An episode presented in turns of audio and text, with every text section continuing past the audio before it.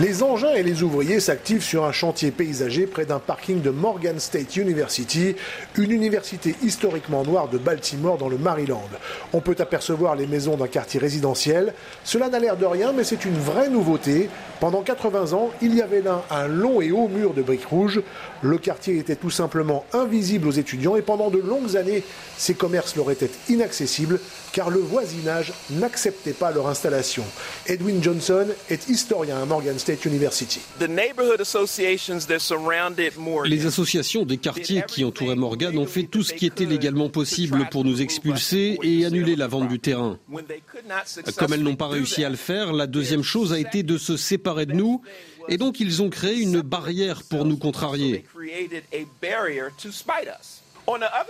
De l'autre côté de ce mur, selon le Baltimore Sun et d'autres journaux de l'époque, il y avait une communauté blanche, chrétienne et civilisée qui ne devait pas être touchée ou affectée par des Afro-Américains qui, selon eux, amenaient la tuberculose, le choléra, des rats, des araignées, des souris, tout ce que vous voulez.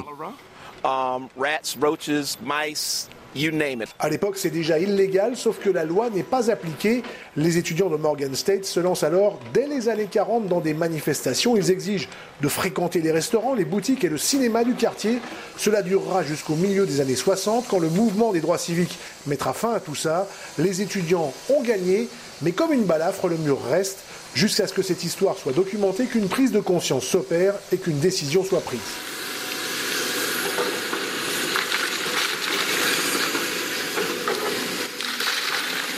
Le 11 avril dernier, le Spike Wall, le mur de la contrariété ou de la vexation, est abattu sous les yeux des habitants d'un quartier devenu bien plus divers au fil du temps et du président de l'université, David Wilson.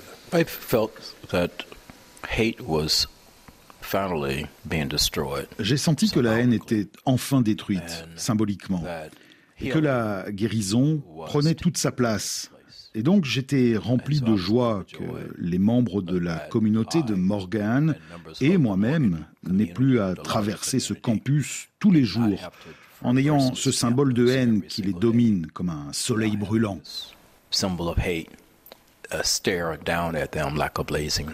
Un petit morceau du mur est préservé pour des raisons mémorielles. Explication avec Edwin Johnson.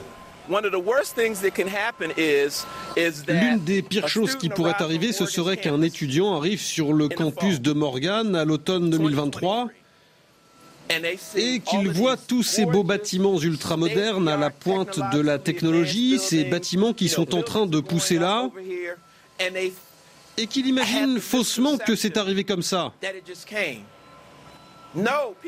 Non, des gens se sont battus pour ça. Il y a des gens qui sont allés en prison pour ça. Il y a des gens qui, à cause d'un casier judiciaire, n'ont pas pu mener leur carrière professionnelle parce qu'ils ont voulu se battre et faire ces sacrifices pour que tout cela puisse exister aujourd'hui. Les plus de 9000 étudiants de Morgan State University n'auront pas d'excuses pour l'oublier. Cette histoire est retracée dans une exposition permanente sur le campus. Guillaume Nodin, Baltimore, RFI.